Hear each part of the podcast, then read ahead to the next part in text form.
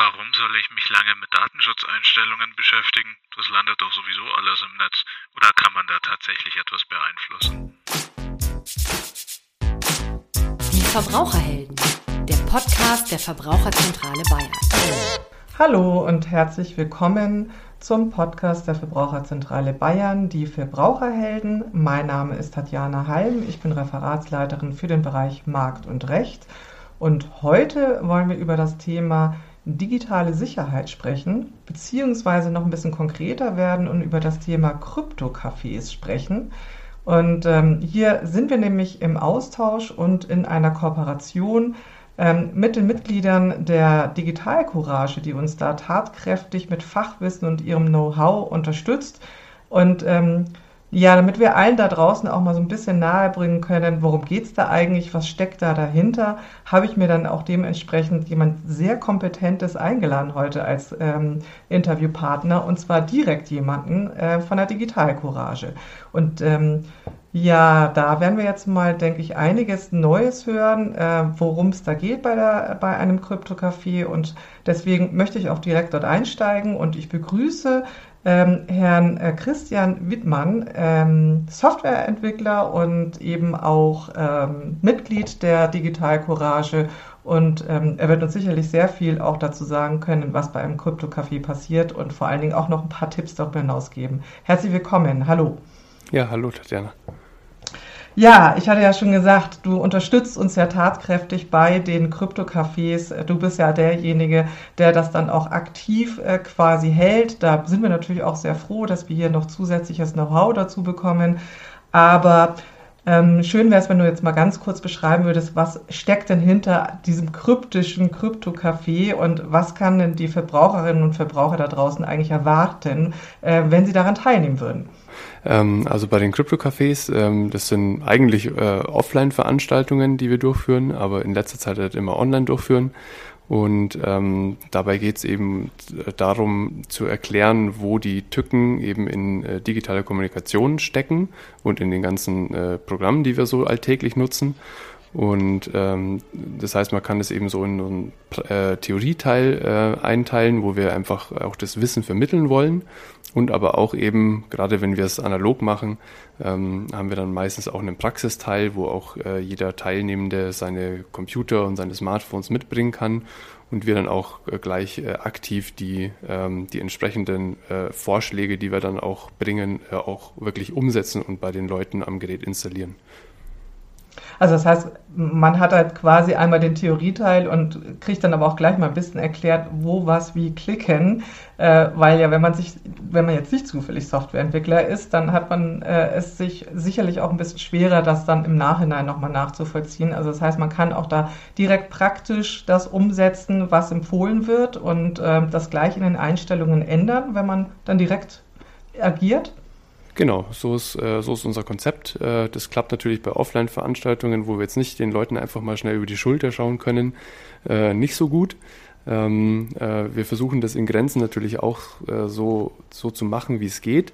Ähm, aber an den äh, Online-Veranstaltungen also, ja, ist unser Hauptaugenmerk eigentlich eben auf der Theorievermittlung und einfach auf, auch ja, eben darauf hinzuweisen, wo die Tücken liegen können und ähm, dann eben auch weitere Tipps zu geben, wo es dann noch weiteres Material gibt, wenn man sich dann tiefer auch in einzelne Materien einarbeiten möchte. Jetzt ist ja die Frage, warum soll ich mir das eigentlich geben? Ne? Also was ist denn der Grund, dass ich da jetzt mich hinsetze und die Einstellungen an meinen Geräten dann dementsprechend dann äh, ändere? Ähm, also das heißt, man hat ja immer so ein bisschen das Gefühl, dass man sich schützen soll, ähm, aber so ganz genau weiß man gar nicht warum und wogegen.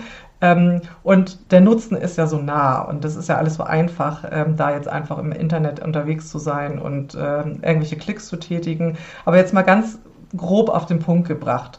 Warum ist es denn so wichtig, wirklich hier ähm, Sicherheitsvorkehrungen zu treffen? Also wenn ich es ganz kurz äh, fassen soll, dann ist es wirklich, ähm, dass wir halt ein immens großes äh, private und äh, also immens große private und staatliche Überwachung im Internet vorfinden.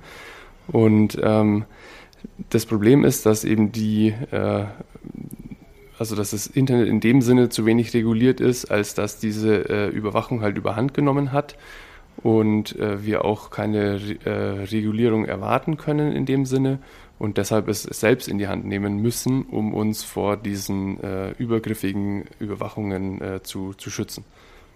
Jetzt ist ja unser Aspekt ähm, vor allen Dingen ja natürlich sozusagen das Tracking durch den Anbieter, also dass man eben äh, äh, sagt, auch, auch Privatwirtschaft ist jetzt hier natürlich interessiert an den Daten.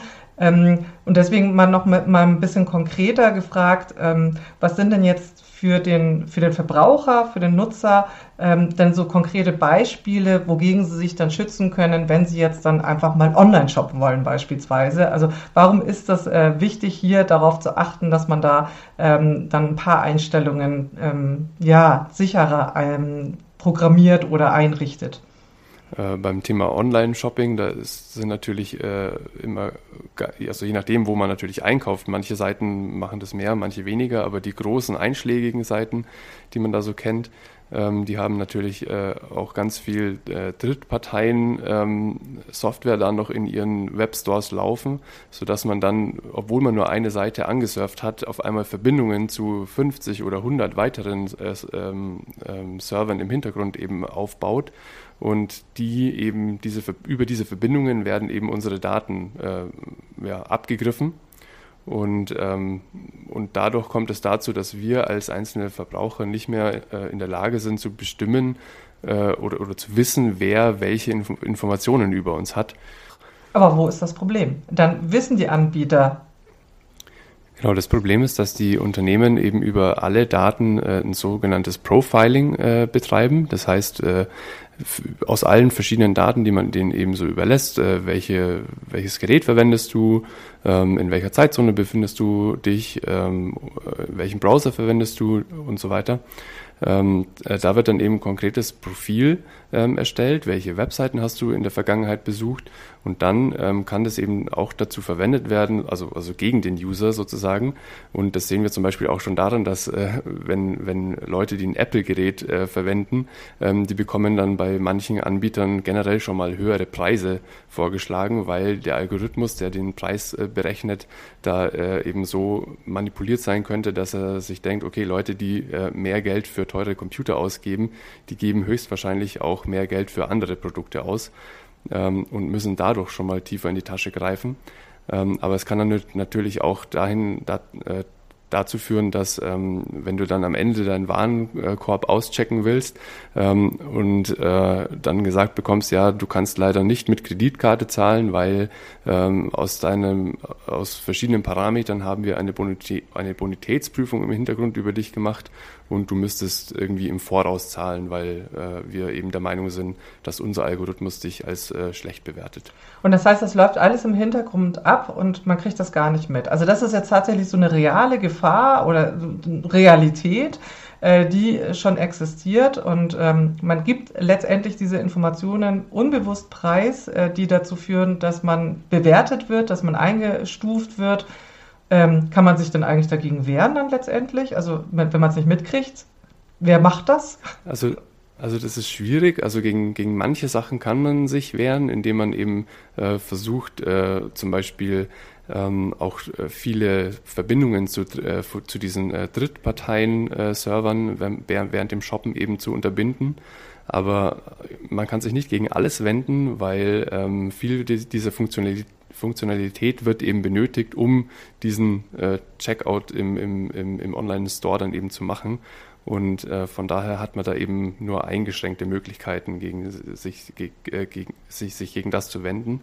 Ähm, aber in, indem man ich sage jetzt mal, während dem gesamten Surfen, egal ob ich jetzt beim Online-Shopping bin oder sonst irgendwo, ähm, wenn ich mich da schon mal gegen Werbung und, und diese ganzen Online-Tracker werde und da haben wir eben viele, viele Möglichkeiten, ähm, dann haben die eben so eine geringe Datenlage, äh, dass sie äh, eben keine, kein, kein vernünftiges Profiling über mich äh, führen können.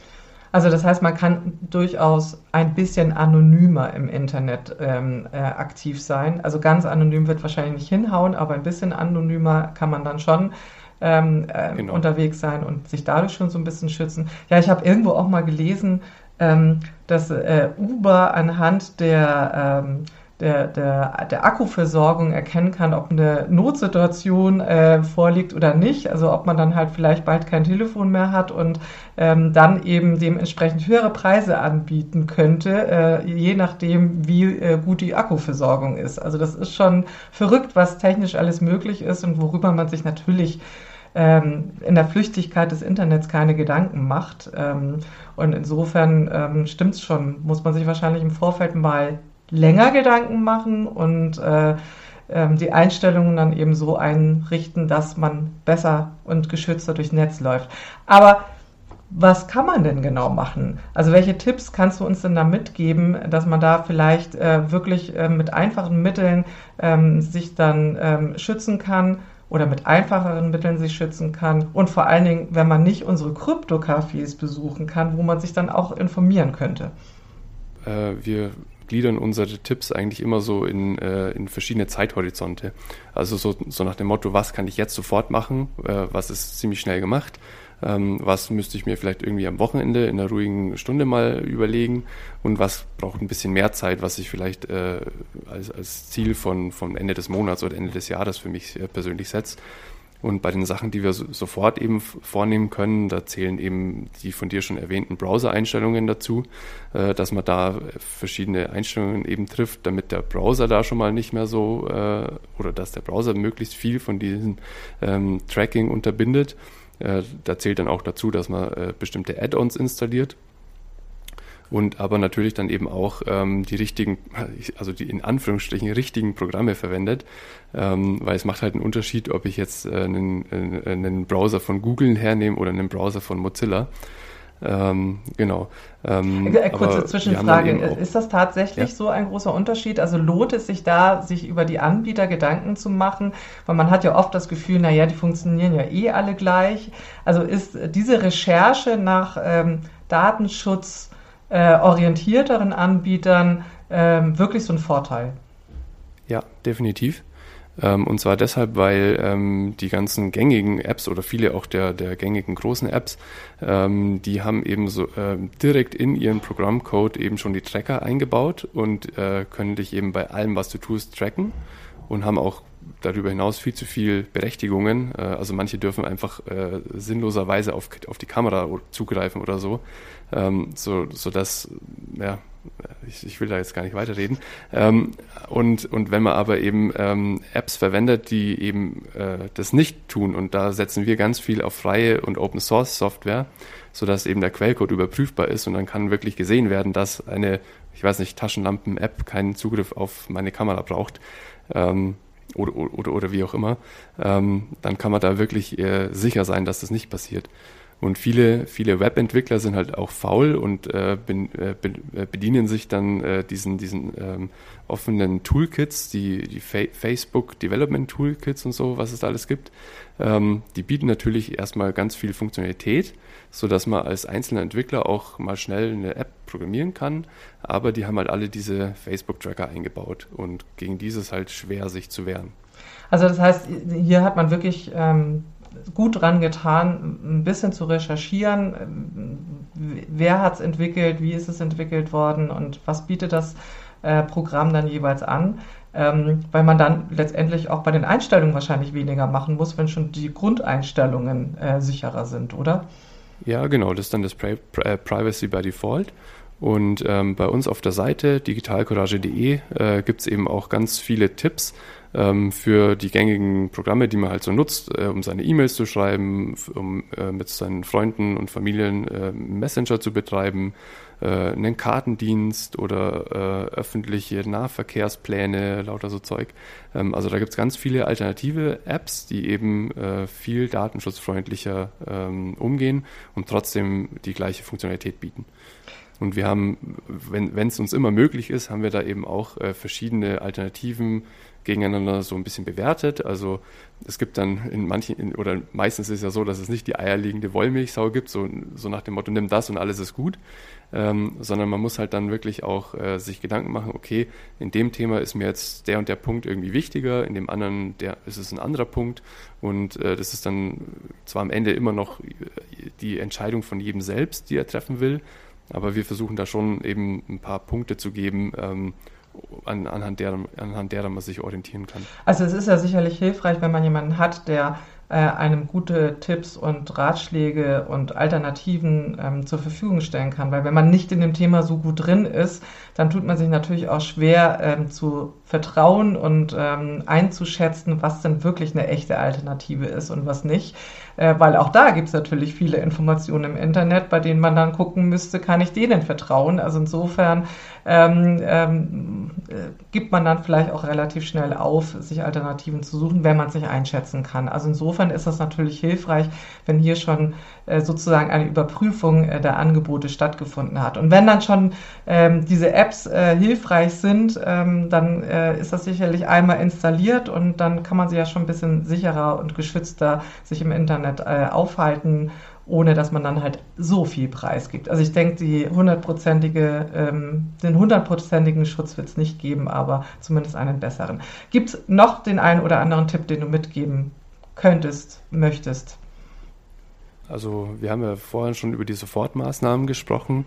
Ähm, dann gibt es natürlich noch äh, Sachen, die jetzt ein bisschen mehr Vorlaufzeit brauchen, weil man dann, äh, weil man das nicht einfach mal so machen kann, weil da vielleicht noch mehr dranhängt, wie zum Beispiel den E-Mail-Provider zu ändern ähm, und möglichst weg von diesen Free-Mailern wie GMX oder Google Mail oder wie auch immer die alle heißen, ähm, zu gehen, weil die halt nichts anderes machen, als äh, den ganzen Inhalt zu scannen und ähm, hier sind wir jetzt auch beim Thema, dass Datenschutz eben nicht nur einzelne Leute betrifft, sondern es ist ein gesellschaftliches Problem, weil stellen wir uns einfach mal den Fall vor, ich bin jetzt bei einem, ich sage jetzt mal in Anführungsstrichen, guten Anbieter, der, der meinen Inhalt äh, der E-Mail nicht scannt und schicke jetzt meinem Freund, der noch bei Google Mail ist, eine E-Mail, dann wird die trotzdem gescannt.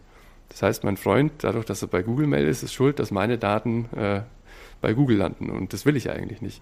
Und ähm, genau, und deshalb ist es eigentlich auch eine coole Sache, wenn man sich dann eben nicht nur das alleine vornimmt, sondern eben auch vielleicht mit, äh, mit seinem Partner, seiner Partnerin oder Freunden oder seiner Familie.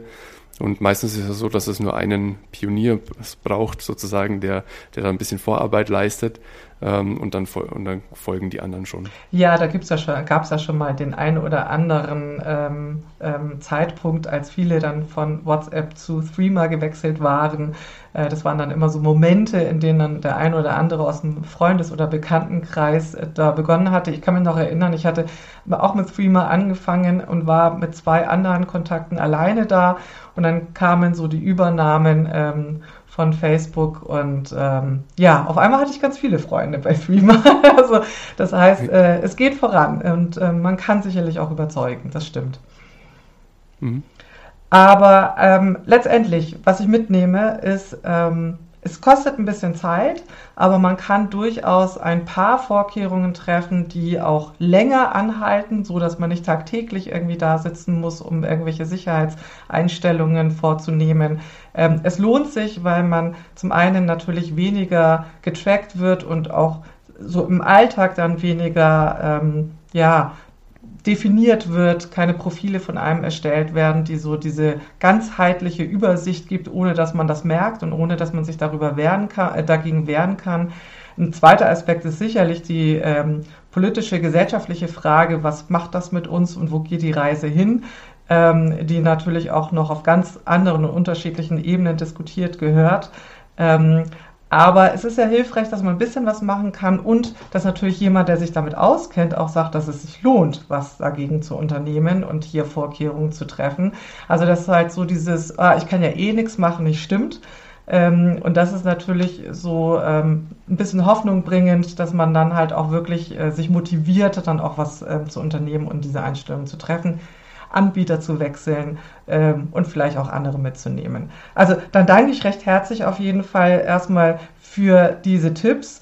Ähm, eine Frage noch, ähm, wie sieht denn die Zukunft aus? Wie sieht es denn nächstes Jahr aus? Gibt es noch weiter Kryptocafés? Können sich die Verbraucher noch weiter informieren? Ja, auf jeden Fall. Und das äh, knüpft auch zu dem, was du vorhin gesagt hast, an. Ähm, ja, man muss sich mal die Zeit nehmen, um das einmal einzurichten und dann hat man eine Zeit lang seine Ruhe, aber die Technik ist äh, halt schnelllebig und, und ent entwickelt sich fort. Und deshalb müssen auch wir äh, als Digitalcourage immer am Ball bleiben und versuchen dann eben auch den Inhalt äh, in unsere Krypto-Cafés eben mit aufzunehmen. Ähm, und äh, von den Krypto-Cafés gibt es nächstes Jahr auf jeden Fall wieder eine Neuauflage, auch in äh, Kooperation eben mit der Verbraucherzentrale wollen wir jetzt hier in München eben auch wieder vier äh, auf die Beine stellen. Ähm, also auf jeden Fall in, in unserer Kooperation machen wir dann noch äh, Krypto-Cafés und ich hoffe mal, dass irgendwann auch wieder äh, Analogveranstaltungen stattfinden dürfen. Äh, dann äh, sind wir da auch mit ganz vielen anderen Münchner Initiativen, wie zum Beispiel dem JITZ, dem Jugendinformationszentrum oder der Volkshochschule äh, eben in, in, in Kontakt und auch mit zahlreichen weiteren Akteuren. Und da hoffen wir, dass wir auch äh, da wieder Krypto-Cafés und Linux-Install-Partys und so weiter anbieten können. Also das heißt, jeder sollte einfach mal nach Kryptocafé Bayern oder Kryptocafé München mal suchen und da wird man schon Termine finden, bei denen man sich dann weitergehend informieren kann und über weitere äh, Entwicklungen auch informieren kann und nachbessern kann, wenn es dann soweit ist. Also vielen herzlichen Dank. Ähm, ich werde mich gleich mal hinsetzen und äh, dann nochmal gucken, welche E-Mail-Anbieter ich äh, jetzt künftig nutzen werde.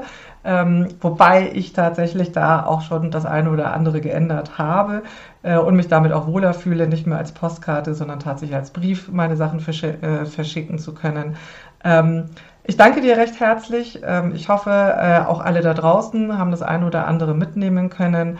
Und ähm, wie immer, ähm, kann ich nur den Tipp geben, immer erstmal durchatmen und ähm, sich weitere Informationen auf www.verbraucherzentrale-bayern.de holen oder eben alternativ auch äh, uns auf Instagram folgen. Auch da wird das ein oder andere an Informationen mitgegeben. Vielen herzlichen Dank und bis zum nächsten Mal. Die Verbraucherhelden, der Podcast der Verbraucherzentrale Bayern.